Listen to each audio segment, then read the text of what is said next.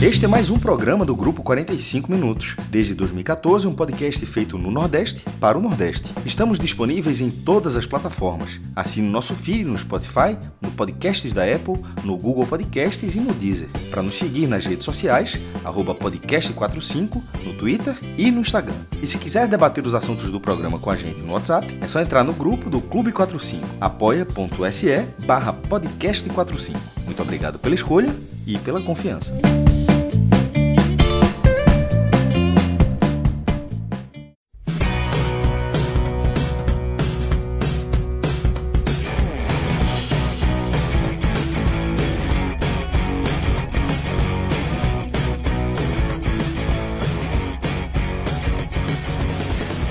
Fala galera ligada no podcast 45 minutos. Estamos começando aqui mais uma edição do já famoso Telecast.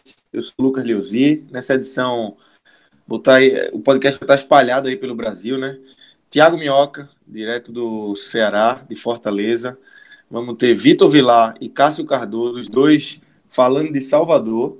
E João de Andrade Neto falando aqui do Recife, além do grande Rodrigo Carvalho, que está com a gente aqui na, na mesa e na edição também desse programa. A gente vai abordar o empate do Ceará contra o Ferroviário, jogo do Náutico contra o Decisão, tem jogos do Bahia e do Vitória com time sub-23 no Campeonato Baiano. A gente vai tratar sobre tudo isso que aconteceu aí nos estaduais, pernambucano, baiano e cearense. Antes de começar, vamos falar sobre Esportes da Sorte, esse parceiro do podcast, é, que está com uma promoção espetacular. Se você quer ver a Champions, no precinho, aquela. No precinho não, né? Sem precinho, na verdade, porque é só entrar no esportedasorte.com. Você vai fazer lá suas apostas. A cada 20 reais em apostas, você ganha um cupom para concorrer em março. As apostas começaram no dia 15 de janeiro, vão até o dia 17 de março.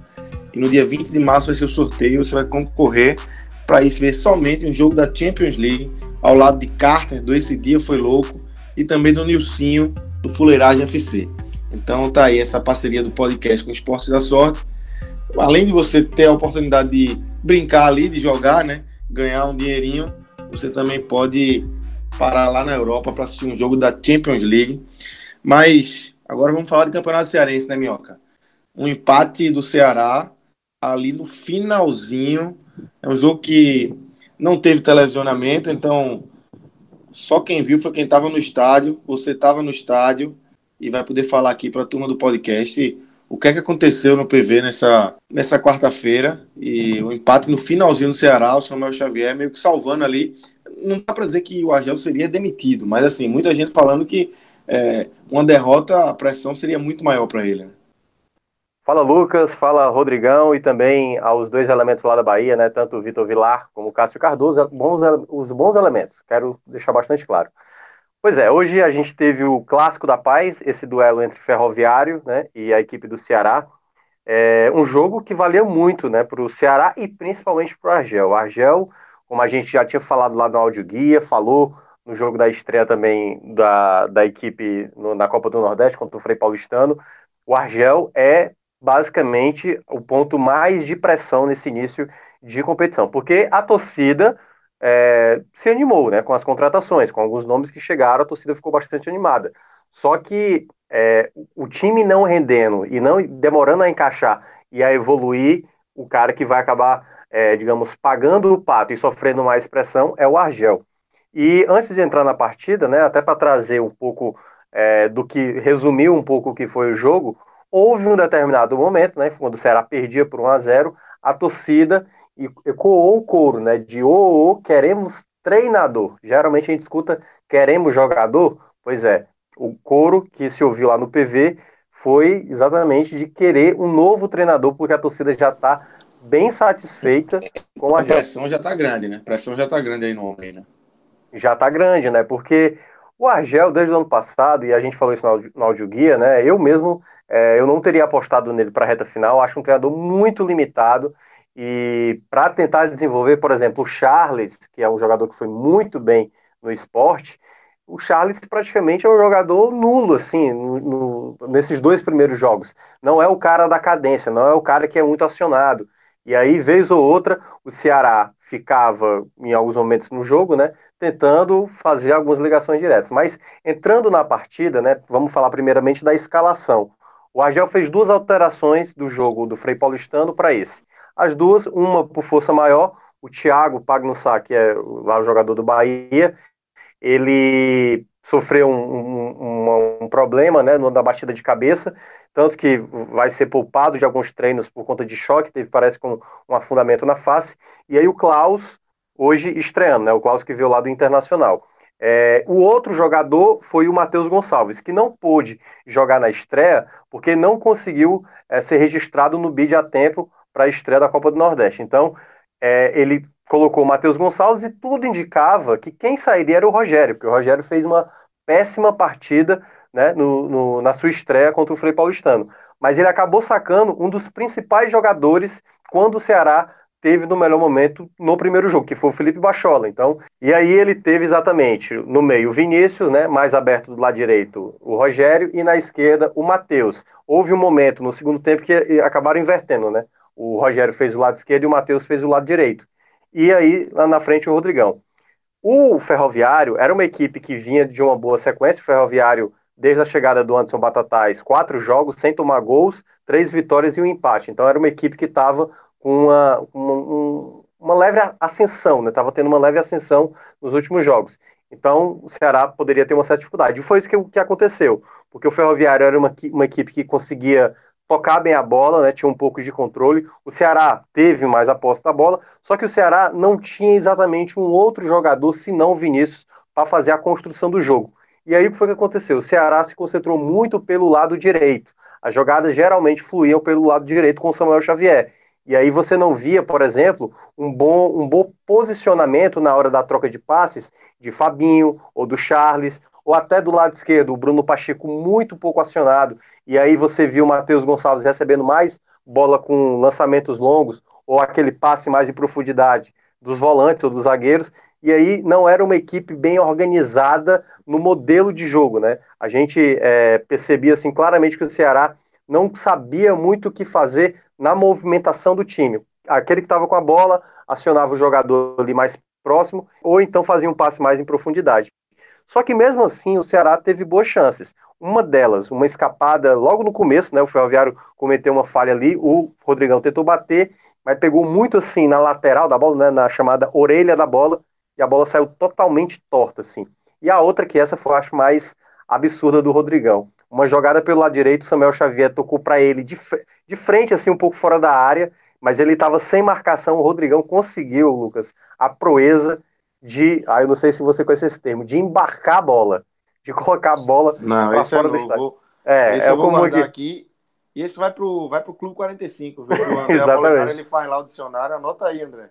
Isso é, aí é bom. É uma expressão muito comum aqui no Ceará, quando a galera vai bater o racha, que a gente fala aqui, né? Jogar, jogar, enfim. A pelada, na, a gente chama pelada. A pelada, a baba, né? Como isso, também alguns falam. Isso, lá na é, Bahia. É, o racha que a gente bate aqui, quando a galera embarca a bola, bota pra casa da vizinha, pro vizinho e tal. Então, o Rodrigão conseguiu essa proeza de chutar a bola além do estádio. Então, foi um chute horroroso e ele estava livre de marcação e a torcida já ficou cabreira, né? Porque já tinha um pouco daquela desconfiança. O gol, o gol do outro jogo também que ele perdeu, né? E, ah, aquele ali foi o mais absurdo, né? Mas enfim, é, ele perdeu essa outra chance e teve mais outras duas no primeiro tempo. Uma cabeçada que aí sim ele conseguiu cabecear um pouco pressionado, cabeceou para o gol. Essa foi praticamente a única finalização do Ceará no gol, assim, pelo menos que eu lembro no primeiro tempo. E essa cabeçada acabou é, sendo bem tranquila, né? O Nicolas, goleiro do Ferroviário, estava bem colocado. E ele teve uma outra cabeçada é, a bola indo para fora. Só que aí o Ferroviário foi começando a ter um pouco mais é, do, do, do melhor divisão. Por exemplo, o que o Ceará tinha de é, problemas de posicionamento, de movimentação, o Ferroviário parecia que já estava muito bem encaixado, já sabia posicionamento, tanto que a jogada do gol foi um lançamento, né, uma bola para frente, o Eric, né, que estava na vaga do Léo Bahia, foi uma aposta do treinador do Ferroviário, o Léo Bahia é titular, mas ele começou com o Eric, o Eric ele resvala na bola pro meio da área, e aí o Elton Rato, ali na, um pouco antes da meia-lua, né, fora da área, ele recebeu com muita liberdade, não tinha marcação, não estava lá Fabinho, não estava Charles, e muito menos os zagueiros, e ele realmente acertou um belíssimo chute no ângulo, sem chance para o Fernando Praz, assim, que não teve realmente culpa na jogada. E aí o Ferroviário sai na frente, a torcida já irritada, e aí a gente até o final do primeiro tempo era um Ceará tentando, tentando, e a torcida muito irritada, com Rogério, com o Rodrigão, com o, até o Vinícius também errando muito, Matheus Gonçalves, até nas jogadas de um contra um, errando é, na hora da tomada de decisão, na hora de dar um passe, ou querendo dar um drible a mais. Então o Ceará ficou um pouco nervoso, principalmente o Samuel Xavier. Teve momentos que o Samuel Xavier ficou realmente bastante bravo, assim, com certas marcações da arbitragem, que não foi lá essas coisas, convenhamos. Até vou falar de uma situação que aconteceu no segundo tempo, foi totalmente esdrúxula, assim, nunca tinha visto isso, assim, tão absurdo como foi, mas daqui a pouco eu falo. E o time saiu muito nervoso sob vaias da torcida. Quando volta do segundo tempo, muita gente imaginava que o Agel pudesse substituir, ele não faz nenhuma alteração, e aí o time volta ali, né, naquela tentativa, só que o time produzindo um pouco menos, assim, o Ferroviário mais ligado, até por conta da vantagem no placar, e aí foi quando o Argel passou a utilizar o banco. Ele, ele primeiramente, ele faz é, a primeira substituição, ele coloca exatamente o, o, o Rick, né, o jogador, saca o Rogério e logo depois ele tira o Charles para botar o Bachola. E com essa formação do Bachola, como ele estava jogando no 4-2-3-1, ele fez uma outra formação, ele fez 4-1-4-1. A linha de quatro defensiva, o Fabinho como primeiro volante, aí uma linha de quatro, dois jogadores abertos, o Rick e o Matheus Gonçalves, e dois homens no meio, no caso, tanto o Vinícius como também o Bachola ali jogando mais por dentro com o Rodrigão na frente. Nessa formação também nada funcionou. O Ceará tentava, tentava de todas as formas, só que geralmente bola chuveirada, sem muito efeito, é, ninguém conseguindo acertar. Aí vem uma terceira substituição, no caso entra o Sobis no lugar do Vinícius, o Sobis jogando um pouco atrás, ele jogou praticamente como se fosse o meia, e ele deu um pouco mais de melhora, ele até tentou ali fazer algum tipo de melhora. E o Ferroviário até teve uma grande chance é, de fazer o 2 a 0 uma bola que acabou caindo é, no pé do, do, do, se eu não me engano, foi do Eric, foi do Eric. Aliás, foi o Rato, o Elton Rato, o que tinha feito o primeiro gol. Ele teve uma chance cara a cara com, com, na verdade o Fernando Praz estava um pouco adiantado. E ele fora da área ele poderia ter batido ali ele tentou encobrir poderia ter sido um golaço. Ele acabou desperdiçando uma grande chance né? o Ceará ficou ali realmente muito ameaçado de tomar o segundo gol. Aí quando chega na reta final aí o, o tal incidente que eu falei né? O lance polêmico. O bandeirinha assinala o impedimento que eu não sei o que foi que aconteceu na cabeça dele. Tava toda a defesa do Ferroviário dentro da área, o cara recebe na ponta, se não me engano, acho que o Matheus Gonçalves, e aí ele levanta a bandeira. Tipo assim, tinha uns sete jogadores do Ferroviário atrás da linha da bola. E aí o Bandeirinha, e aí parou, e a torcida que já estava irritada ficou mais irritada ainda com a arbitragem e xingou coisas e tudo mais. Coisas dos estaduais, né? Coisas Cara, é bizarro, muito bizarro essa jogada, assim, tipo, era, era muito jogador do Ferroviário atrás da linha da bola para o juiz marcar o impedimento daquele. Aí volta pro, pro, pro, pro finalzinho do jogo, né? O Ceará tentando fazer o abafa, o, a equipe do, do Ferroviário tentando ali parar o jogo, os jogadores caindo e tudo mais. Aí uma jogada que não foi bem uma jogada, né? Foi uma bola ali colocada na área. Aí teve uma tentativa, se não me engano, do, do Matheus, depois do Sobis, é, vários jogadores caindo ali, pedindo pênalti. A bola sobra para o Samuel Xavier, que bate em diagonal e acaba empatando o jogo. Foi um gol assim, chamado gol do Abafa. Não foi um gol de construção, não foi um gol de jogada trabalhada nem nada. Então foi um gol que o Ceará aproveitou uma bola sobrada e o Samuel acabou empatando. Enfim, termina o jogo, né? Já tinha tido lá as vaias, o ou, queremos treinador da torcida, e a torcida bastante irritada e a torcida bastante preocupada se esse time nas mãos do Agel vai conseguir ter alguma evolução. Eu acho que o torcedor já está no limite mesmo assim, por ele, é, já seria de agora, acho que boa parte da torcida já seria de agora a demissão. Só que temos que lembrar, terá um clássico no sábado e o Ceará não vai ter muito tempo, né? Não sei se, enquanto estamos gravando aqui, se vai rolar a cabeça do Agel logo no segundo jogo da temporada. Enfim, vamos ver o que é que vai acontecer. Mas o jogo do Ceará hoje foi realmente bem abaixo. Aqui precisa melhorar muita coisa. Os dois volantes, por exemplo, Charles e Fabinho, não estão dando certo. Vai ter que buscar alguma combinação aí para o Ceará evoluir. E, claro, isso vai depender mais do treinador. É com Argel? É sem Argel? Não sabemos ainda. Minhoca, é, tudo que você falou, pela reação da torcida, a gente sabe que não, não foi um grande jogo do Ceará, né? Mas é possível destacar alguém pelo lado positivo, alguém que, que, que sai do, do jogo dessa quarta-feira é, maior do que entrou e queria te perguntar também o lado negativo. É, quem é que chama mais atenção negativamente no jogo dessa quarta-feira?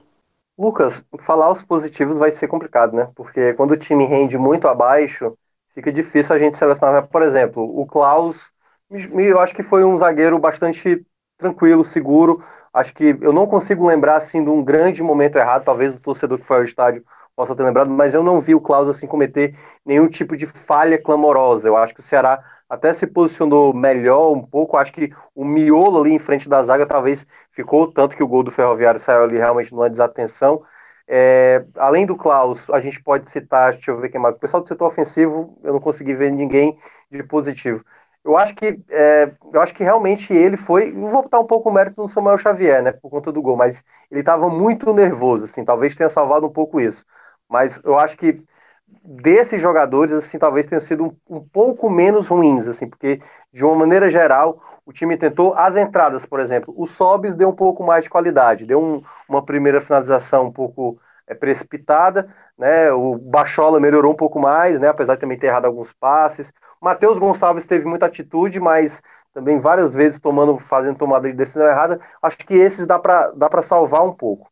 Agora, pelo lado negativo, eu acho que encabeça o próprio treinador, né? Falando, daqui a pouco vou falar de jogador, mas assim, o Argel, ele precisa muito entender que ao colocar o mesmo time que foi contra o Frei Paulistano, ele estava se arriscando. E aí, beleza, ele queria dar um pouco mais de conjunto, mais de entrosamento e tudo mais. Só que ele, em nenhum momento do jogo, eu vi ele fazer um tipo de variação que pudesse facilitar o controle do jogo. Então, acho que o Argel, assim, disparadamente o, principal culpado do, do, desempenho da equipe no, no evoluir, porque o time não teve nenhum momento de segurança, de controle do jogo, de deixar o Ferroviário um pouco mais acuado. No segundo tempo até teve isso, mas mais porque o Ferroviário queria garantir ali a vitória, acabou tomando empate. Mas no geral, se a gente for olhar, talvez o desempenho dos atletas em campos comprometeu isso. Agora, entrando nos jogadores, eu acho que o jogador que ficou mais devendo, o Rogério foi mal, certo? Só que o Rodrigão, é, ele em nenhum momento, assim, ele, ele luta bastante, ele protege bem, ele chama algumas faltas, mas a, as oportunidades que ele perdeu, eu nem citei uma que também teve no primeiro tempo. Teve uma bola que foi batida, né, em diagonal, assim, foi um pouco lateral o cruzamento, rasteira, e ele furou, né? Ele acho que tentou dar de letra, não sei, acabou furando e aquele, aquela finalização que eu falei, né? Ele colocou a bola para fora do estádio. Então, hoje o Rodrigão realmente mostrou assim uma certa preocupação, assim, lembrou, é, ele teve muitas oportunidades e, e, lembrou um pouco o que era o Bergson, né? Porque o Bergson era um jogador que ano passado a torcida estava é, muito irritada e hoje na partida de hoje o Rodrigão assim perdeu boas oportunidades. Ele como camisa 9 não pode é, fazer certas finalizações tão deprimentes como foram é, na, na, noite de hoje, né? Lá no, no, no, Presidente Vargas. Então, esses são os meus destaques negativos, claro. Vou citar tantos outros aí, é, é, como o próprio Bruno Pacheco, muito tímido, errando muitas jogadas. É, eu falei do Rogério já, né? É, enfim, esses jogadores da parte ofensiva, o Vinícius foi um pouco abaixo hoje, mas também não, não considero, considero, ele porque faltou outro jogador para trabalhar com ele, mas o Rodrigão, assim, disparadamente na minha avaliação, dentre os jogadores, e botando mais uma vez o Rogério, que também não ajudou muita coisa, não. E Minhoca, é, para a gente finalizar essa parte aí do Ceará, e no sábado o bicho vai pegar aí, né? Em Fortaleza tem já o Clássico Rei, é, pela Copa do Nordeste. O Ceará é, vem de dois jogos seguidos com o time titular, né? O, o Agel optou por isso. É, o Fortaleza poupou no meio de semana. É, como é que tá a projeção para esse clássico? É, vai ser um clássico bem pegado, né? Principalmente por ser começo de temporada também, né? Pois é, é até para passar aqui um, uma, uma, prévia né, do que vai ser possivelmente o jogo. Eu acho que tem tudo para ser um jogo uh, que não dá para a gente esperar muitos acertos. Eu acho que tanto o Fortaleza né, ainda está tendo alguns erros, o Ceará também está tendo alguns erros. O Ceará com mais problema porque praticamente remontou um time todo, né? Teve aí praticamente sete mudanças do time que terminou a temporada passada, e isso do time titular. E aí, se a gente for olhar para o Fortaleza, tem pelo menos um pouco mais de entrosamento. E o Fortaleza, né, até quem ouviu o, o, o, do, o de ontem, né, da vitória sobre a equipe do Calcaia, é, o Rogério Ceni programou a equipe para isso.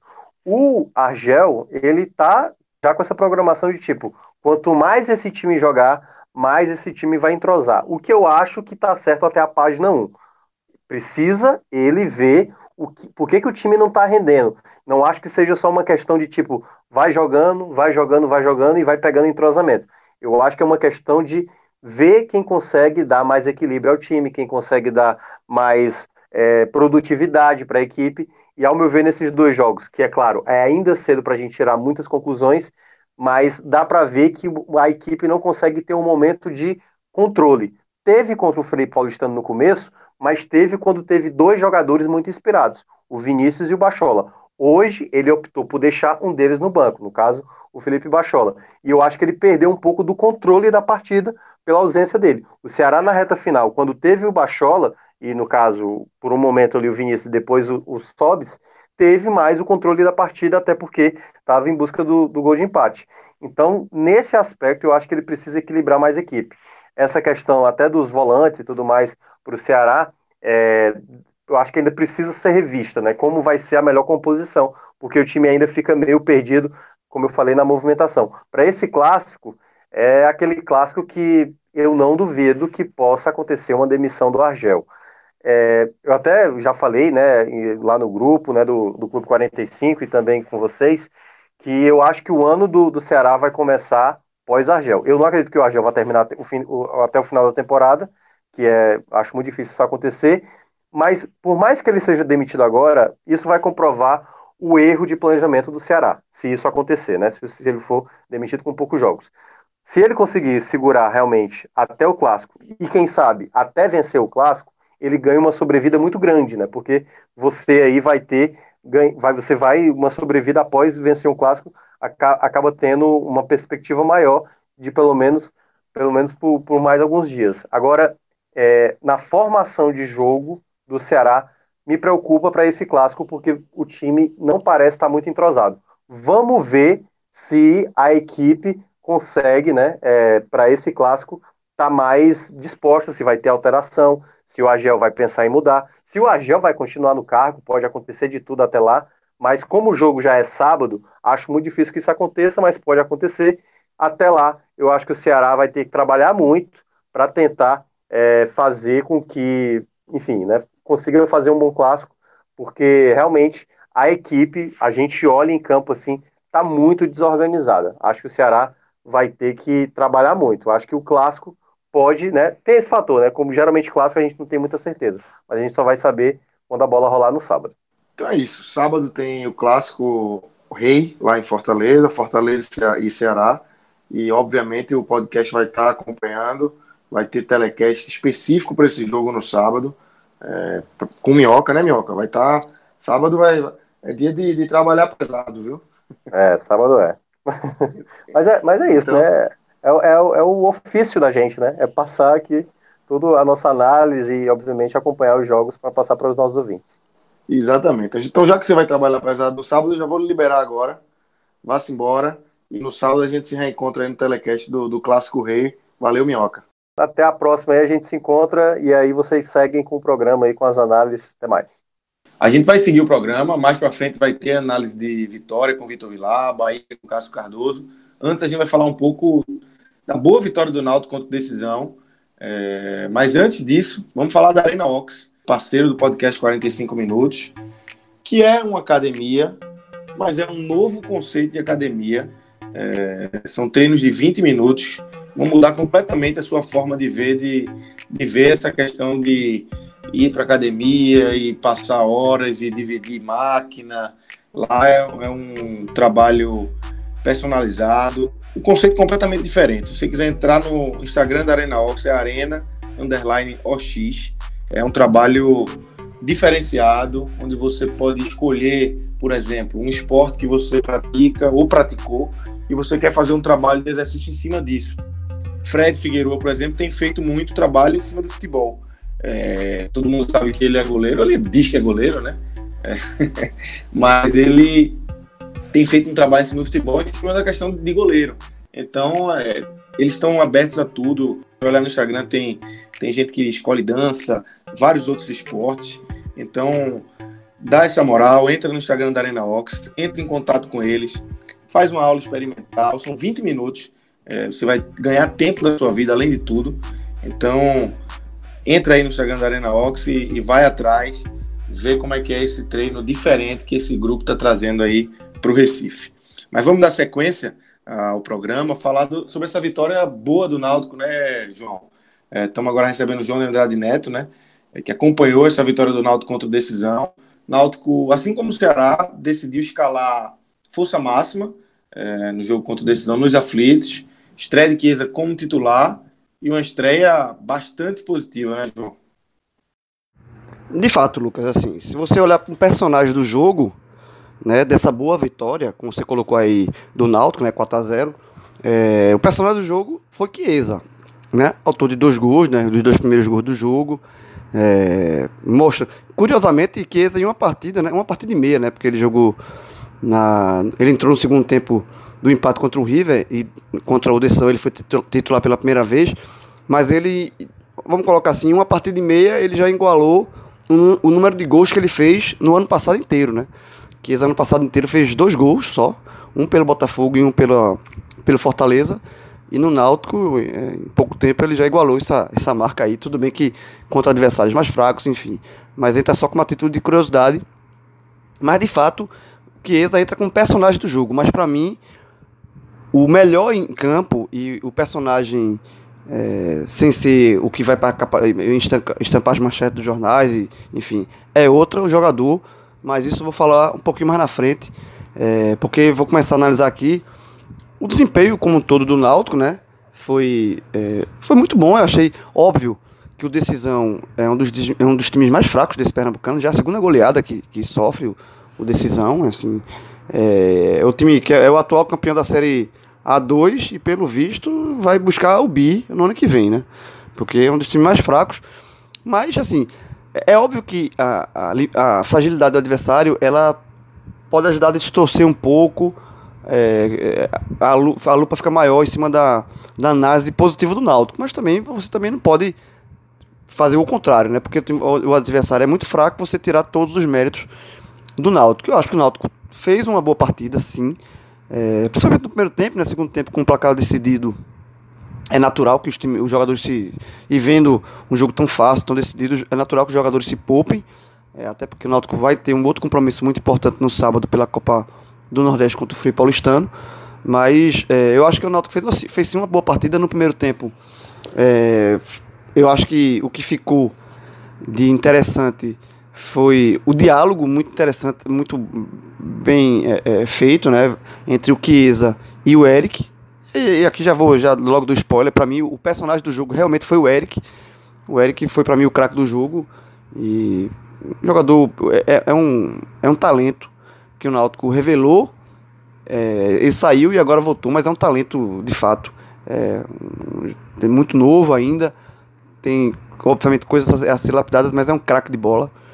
É, e essa tabelinha entre Eric e Chiesa, esse, essa, esse bom diálogo em campo, foi talvez o que fique é, de mais por torcedor do Náutico vislumbrando o futuro, o que dê mais esperança, né? Porque realmente os dois se deram muito bem. E a gente lembra que o Chiesa na, na, na passagem anterior dele pelo Náutico, né?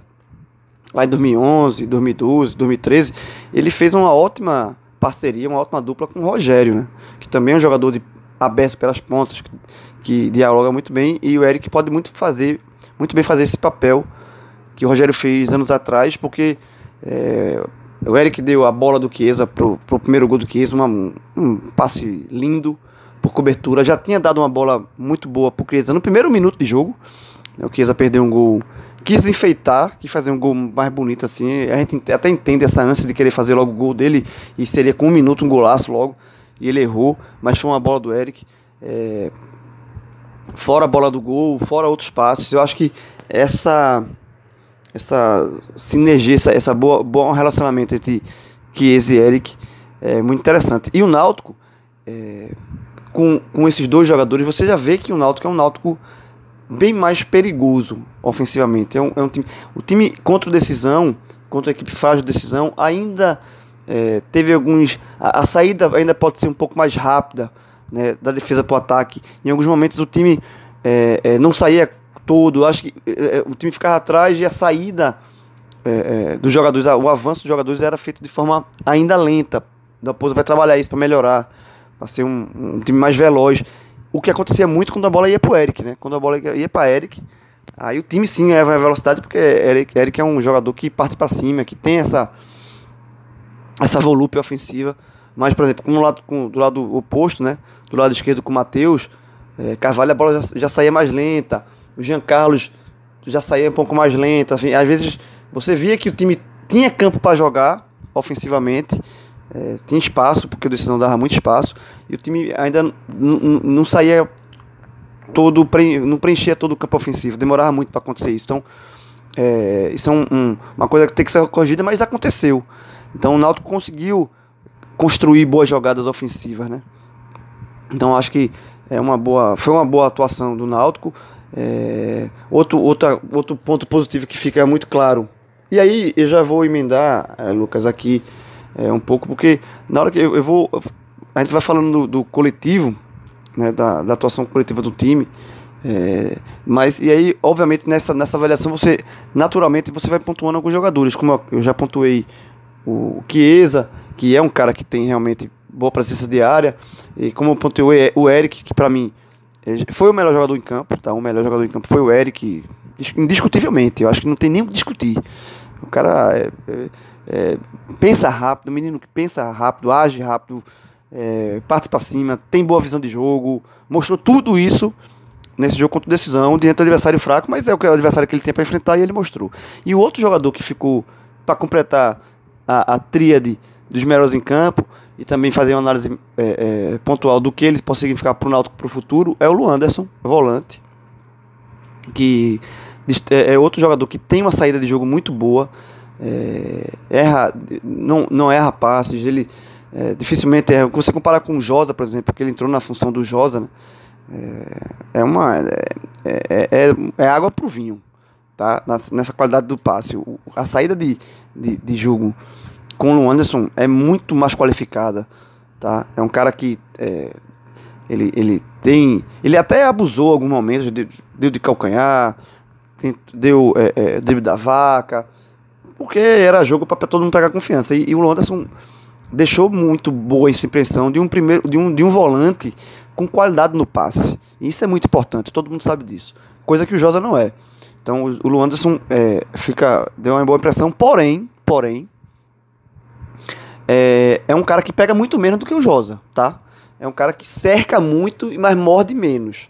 Tá? Eu, a marcação do, do Luanderson não se, não se fosse colocar somente é, é, para marcação, o Josa marca mais. Tá? O Josa que tá, vai passar um tempo machu, tá machucado vai passar um tempo fora. Então o Luanderson marca menos. Tem uma qualidade de passe infinitamente melhor, mas marca menos. É, é, então, assim, eu acho que o Luanderson pode ser utilizado, por exemplo, como um segundo volante. É, quando o Josa estiver em campo. Né? Eu acho que pode. Eu não, não, eu, eu não vejo o Luanderson como reserva do Josa. Eu acho que o Luanderson pode jogar com o Josa, inclusive.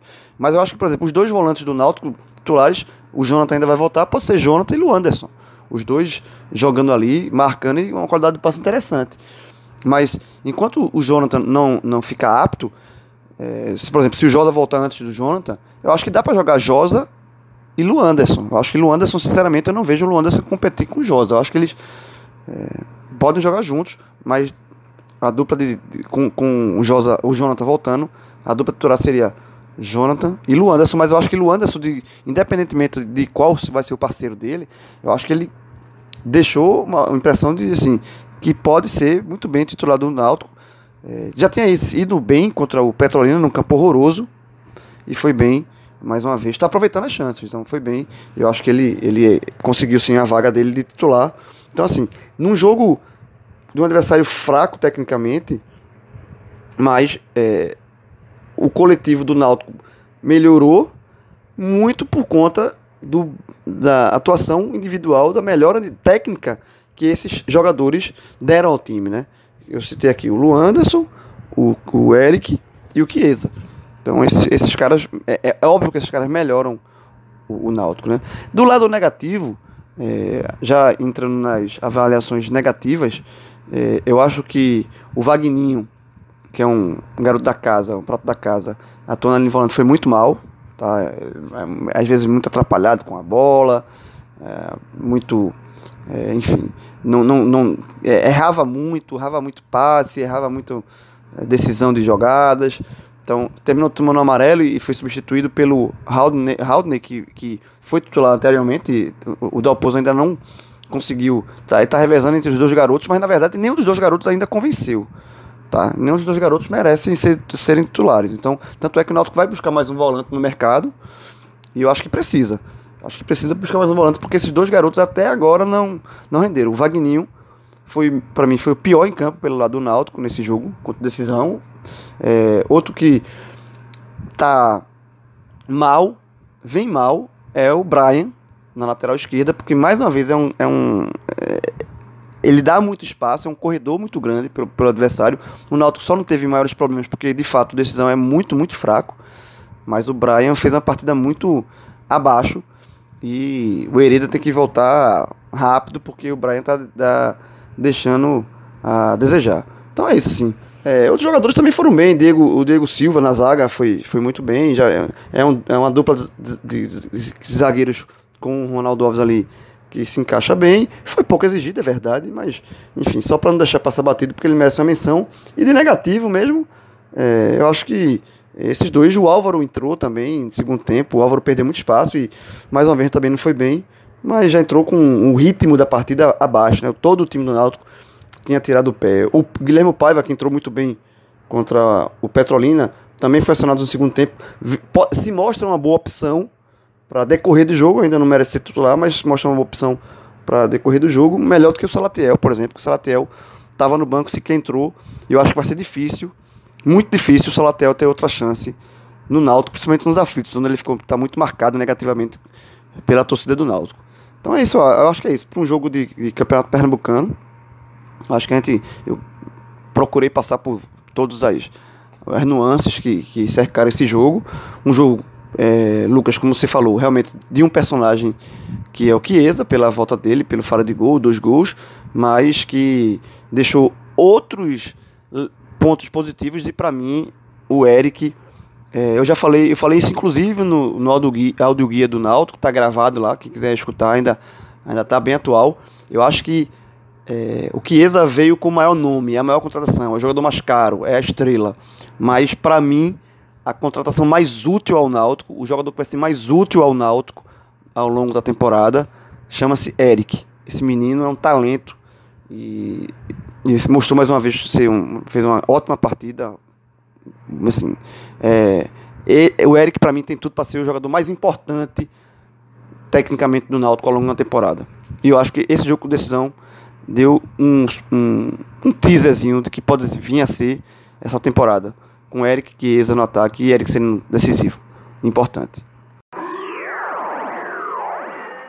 E agora vamos dar sequência aí à nossa viagem pelo Nordeste. Já passou pelo Ceará, já aqui falamos aqui do Recife também do Náutico. Vamos para Salvador falar primeiro sobre esse empate do Vitória. Estamos recebendo o Vitor Vilar.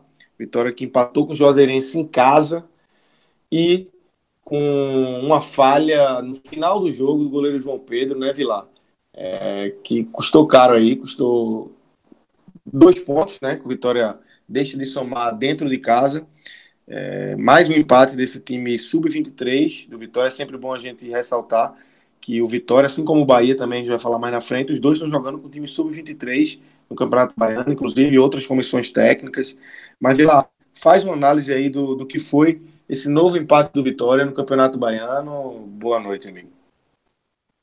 Fala galera, mais uma vez aqui para comentar mais uma partida do Vitória pelo Campeonato Baiano com seu time de aspirantes.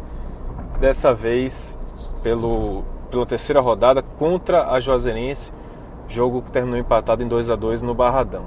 Mais uma partida decidida nos últimos minutos, né? dessa vez contra o Vitória. No domingo, contra o Fluminense de Feira, foi a favor do Vitória com gol de Aron saindo nos últimos minutos e dessa vez contra porque a Juazeirense chegou ao empate aos 44 minutos do segundo tempo, num pênalti cometido pelo goleiro João Pedro e convertido pelo Klebson.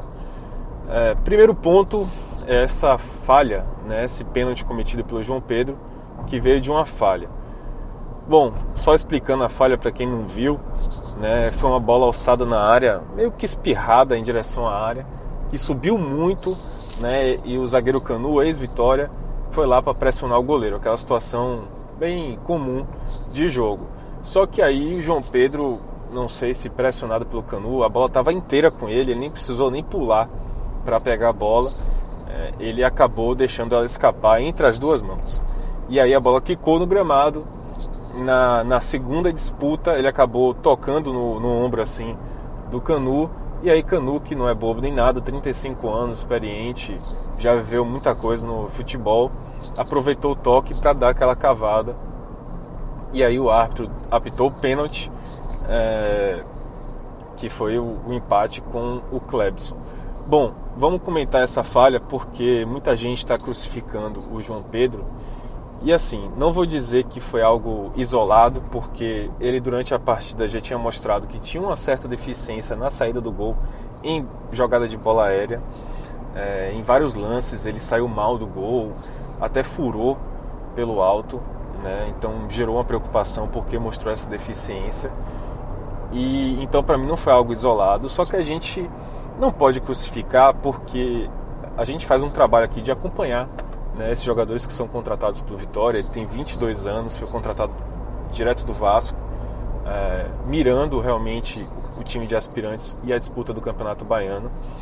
E ele há dois anos que não joga, ele não participa de jogos. Ele, ele foi integrado ao time principal do Vasco há dois anos.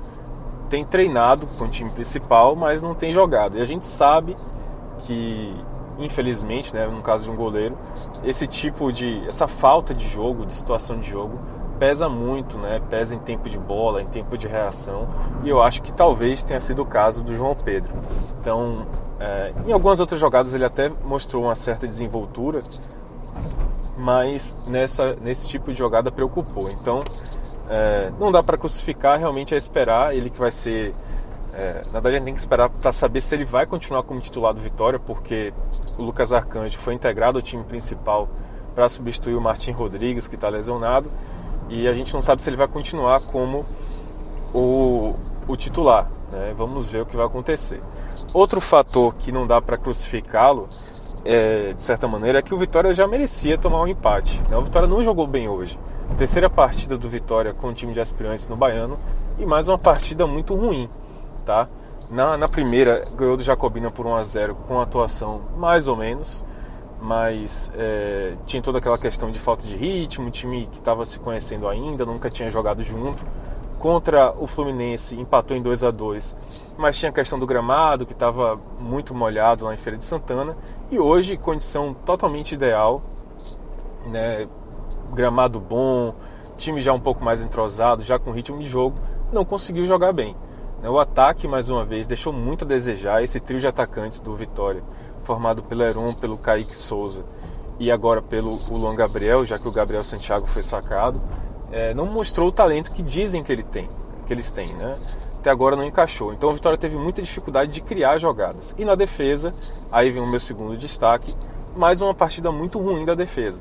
Houve uma mudança no setor, saiu o Dedé, que foi muito criticado no jogo contra o Fluminense de Feira, após o jogo do Fluminense de Feira, e veio o Carlos, que é um garoto de 19 anos, revelado na base do Vitória, e que é considerado uma promessa. Ele estava é, integrado ao time principal do Geninho, inclusive, por conta desse status de promessa. E por conta dessas falhas da, da defesa, dessa deficiência, ele foi incorporado ao time sub-23 e não mostrou por que, que ele tem esse status. Né? Fez uma partida muito abaixo. Mas é, vou comentar melhor sobre isso nas avaliações individuais. Então que fique como destaque que mais uma vez a partida, a defesa jogou mal. Né? O Vitória abriu o placar no início do jogo com 5 minutos numa falta muito bem cobrada pelo Nixon no ângulo do goleiro e tinha tudo para ter um primeiro tempo tranquilo. Só que deu espaço para Juazeirense, deu campo para Juazeirense no decorrer do primeiro tempo e aí, com as falhas defensivas, estava muito claro que a Juazeirense ia empatar e empatou de fato num gol de Nino Guerreiro. É, e aí no segundo tempo, mesma, mesma coisa, né? Nixon sofreu um pênalti logo no começo do segundo tempo, os cinco minutos também. O Heron converteu, Vitória tinha tudo para ter um segundo tempo tranquilo, Só que aí deu espaço para Juazeirense, a defesa até que suportou bem, mas teve essa falha do João Pedro. Então o Vitória não fez uma boa partida. E o terceiro ponto a se destacar foi a atuação da arbitragem. A torcida do Vitória terminou o jogo reclamando muito da arbitragem. O presidente Paulo Carneiro gravou um áudio que circulou no WhatsApp aí, criticando a arbitragem. E veja bem, eu não vou dizer que o Vitória perdeu por conta da arbitragem. Volto a dizer, o Vitória jogou muito mal, né? mereceu, digamos assim, um empate. É... Mas, de fato, foi uma atuação ruim da arbitragem, tá? principalmente ali, só pegando a reta final do jogo, é, teve um, uma mão usada na bola do zagueiro do, do, do, da Juazeirense, que já tinha cartão amarelo.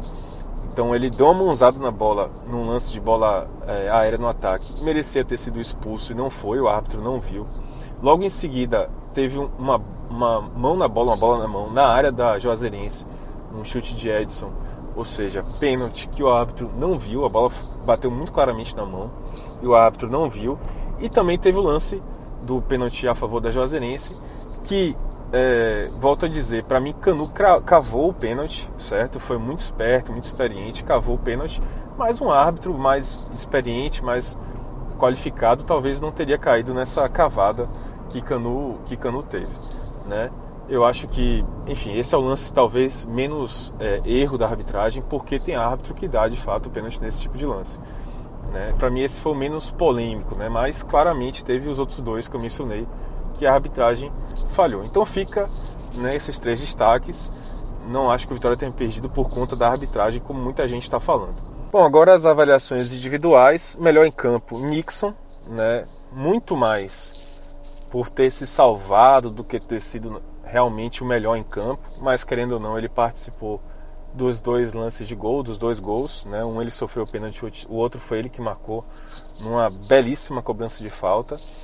E o pior em campo eu vou escolher Carlos. Não vou escolher João Pedro por tudo aquilo que a gente já comentou aqui, pra, pela circunstância da falta de ritmo. Vou escolher Carlos porque é, ele desceu com muita expectativa de melhorar a zaga e foi muito mal, atuou muito mal. Né? O time inteiro foi muito mal, que diga-se de passagem. Né? Não foi uma coisa, uma questão só dele. Né? O time inteiro teve uma regulação, uma, uma atuação de regular para ruim. Só que ele teve uma falha no gol do Nino Guerreiro, do primeiro gol da Juazeirense, e isso chamou a atenção. Então, mais ou menos essas são as minhas avaliações. Espero que o pessoal aí concorde. E para finalizar essa passagem aí para o Salvador, falar um pouco do Bahia que venceu, né? Vence mais uma partida. O time de transição do Bahia, o time sub-23, é comandado por Dado Cavalcante, venceu o Bahia de Feira, lá em Feira de Santana. Estou recebendo aqui Cássio Cardoso. Cássio, esse time de transição do Bahia vai começando a ter uma cara. Né? Você já elogiou muito no final de semana. É... O estilo de jogo que o Dado vem, vem tentando implementar nessa equipe, o Dado que já trabalha desde 2019, né? Mas faz uma análise aí geral de como foi mais, essa, mais uma vitória do Bahia no Campeonato Baiano. Fala galera, um grande abraço para todo mundo ligado no Telecast. Eu tô aqui ainda em Feira de Santana, onde o Bahia venceu a equipe do Bahia de Feira por 1 a 0 na Arena Cajueiro. A primeira derrota em jogos oficiais do Bahia de Feira aqui em seu estádio, estádio próprio. Muito organizadinho, viu? Bacana, um, um estádio pequeno, mas com uma estrutura toda bem desenhada, acessibilidade, enfim. Só tem um probleminha né? nas cabines de transmissão de rádio, a gente tem um ponto cego ali na lateral que realmente é muito complicado. Mas, no geral, motivos são muito mais é, é, motivos para elogiar do que para para fazer críticas. E com relação ao jogo, foi um jogo que estava com cara de 0 a 0 né? Um jogo de muita energia, um jogo de muita é, é, intensidade, jogadores competindo por cada pedaço do campo. Ou seja, querendo muito o jogo, mas faltando aquela qualidade, né? aquela construção é, no terço final que gerasse uma boa oportunidade, uma finalização mais elaborada. Os times é, é, eles assim revezaram muito a questão do domínio territorial e também de, de algumas chances, né? O, o, jogo começou com o Bahia de Feira tentando atacar, depois o Bahia é, atacou e, e, teve três chances e que o Jair acabou participando bem, o goleiro do Bahia de Feira, evitando o, o gol do Bahia. E depois o Bahia de Feira voltou a assumir um pouco o controle do jogo, teve uma chance com, com Pedro de cabeça após um cruzamento que veio da direita, e teve também um lance crucial que foi um chute do Capone dentro da grande área, uma bola é, em que o goleiro Matheus Klaus fez uma belíssima defesa, um milagre, e lá no finalzinho do primeiro tempo evitou que o Bahia de Feira abrisse o placar. No segundo tempo, a dinâmica do jogo ela diminuiu um pouco, o cenário ele se repetiu até uns 10, 15 minutos, mas a partir dos 15 minutos é, não houve mais revezamento né, de posse. Ficou basicamente o Bahia de Feira mais com a bola, tentando chegar, porém foi o Bahia quem teve as principais chances. Aos 5 minutos que o, o Saldanha saiu na frente do goleiro Jair e não conseguiu é, concluir com qualidade, a bola veio pingando, ele estava livre, assim, entrou na área, mas se atrapalhou um pouco e deixou a bola, acabando jogando a bola para fora. E depois, assim, já os 37, que foi um, um, cruzamento que veio da esquerda, uma jogada muito interessante do Alisson, que entrou no segundo tempo, e o Gustavo é, acertou a trave, né? Chutou forte, ela bateu no travessão e acabou saindo. Essas duas chances, assim, foram as principais chances do segundo tempo, porque o Bahia de Feira cercou muito e o mais, mais porém o, o mais perigoso que chegou, é, assim, de finalização à meta do goleiro Matheus Claus no segundo tempo foi um chute do Capone de, da entrada da área muito forte, mas que passou por cima. O Bahia de Feira não conseguiu criar oportunidade de gol.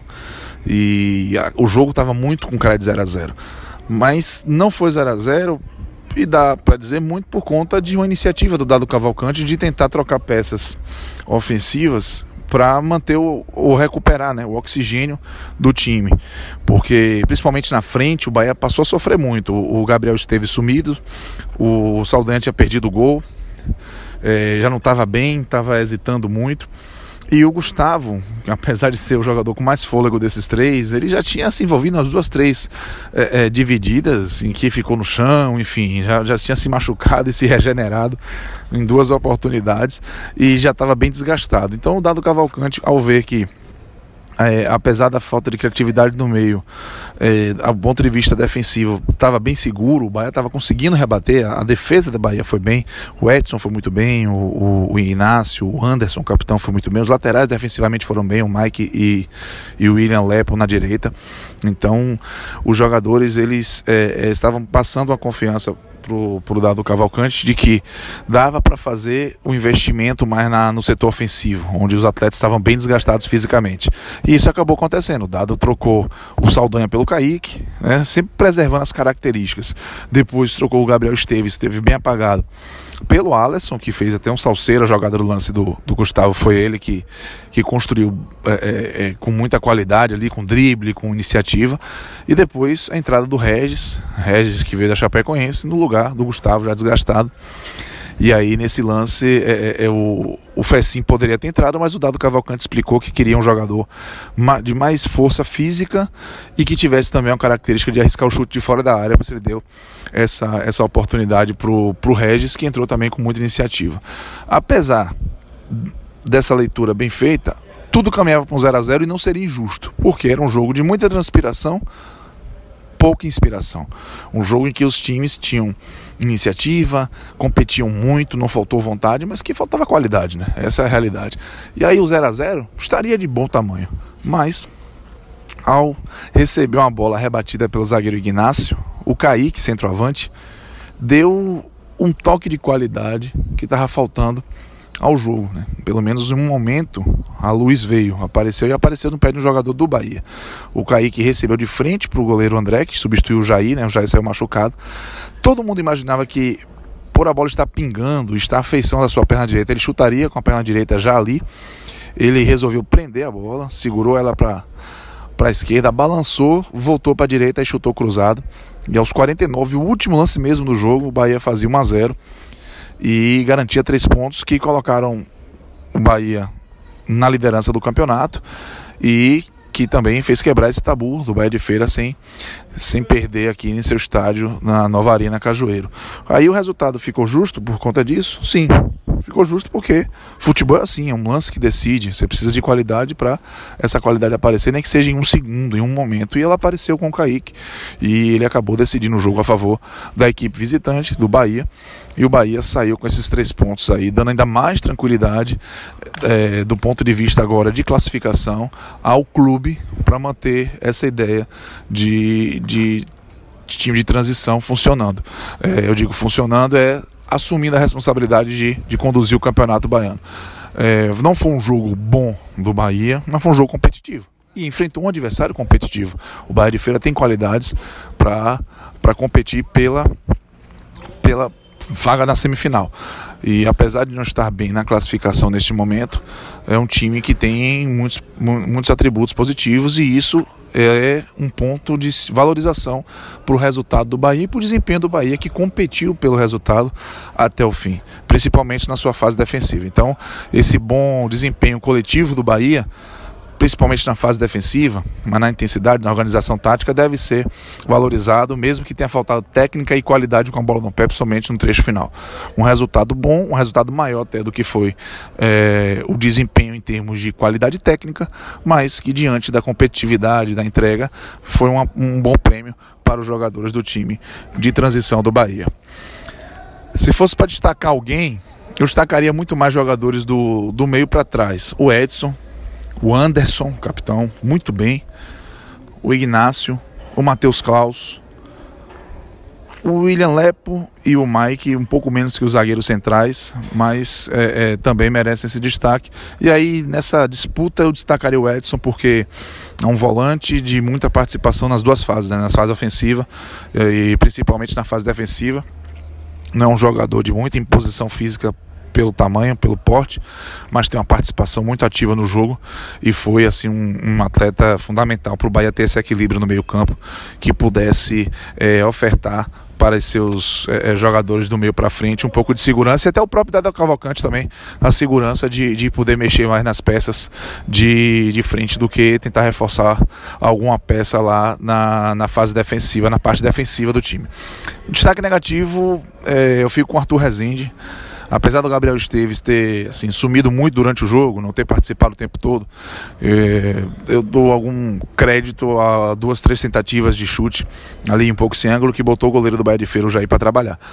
Mas é, o Arthur Rezende não. Arthur Rezende ele até participou do jogo, mas participou de forma burocrática e muitas vezes equivocada e não conseguiu dar sequência na maioria das jogadas. O ritmo também parecia abaixo é, de dinâmica em relação aos seus companheiros e em especial no segundo tempo ele deixou muito a desejar na sequência das jogadas. Então eu fico com o Edson como o principal destaque e com o Arthur Rezende como uma decepção de hoje, mas é, o torcedor do Bahia sai com tranquilo com, essa, com esse resultado e com o desempenho que coloca o time de transição nessa liderança e com, vamos dizer assim, uma boa perspectiva de seguir competindo pelo Campeonato Baiano, deixando o time principal mais focado nas outras competições. Dado Cavalcante merece um bom destaque, hein? O time do Bahia mostrou mais uma vez ser bem treinado.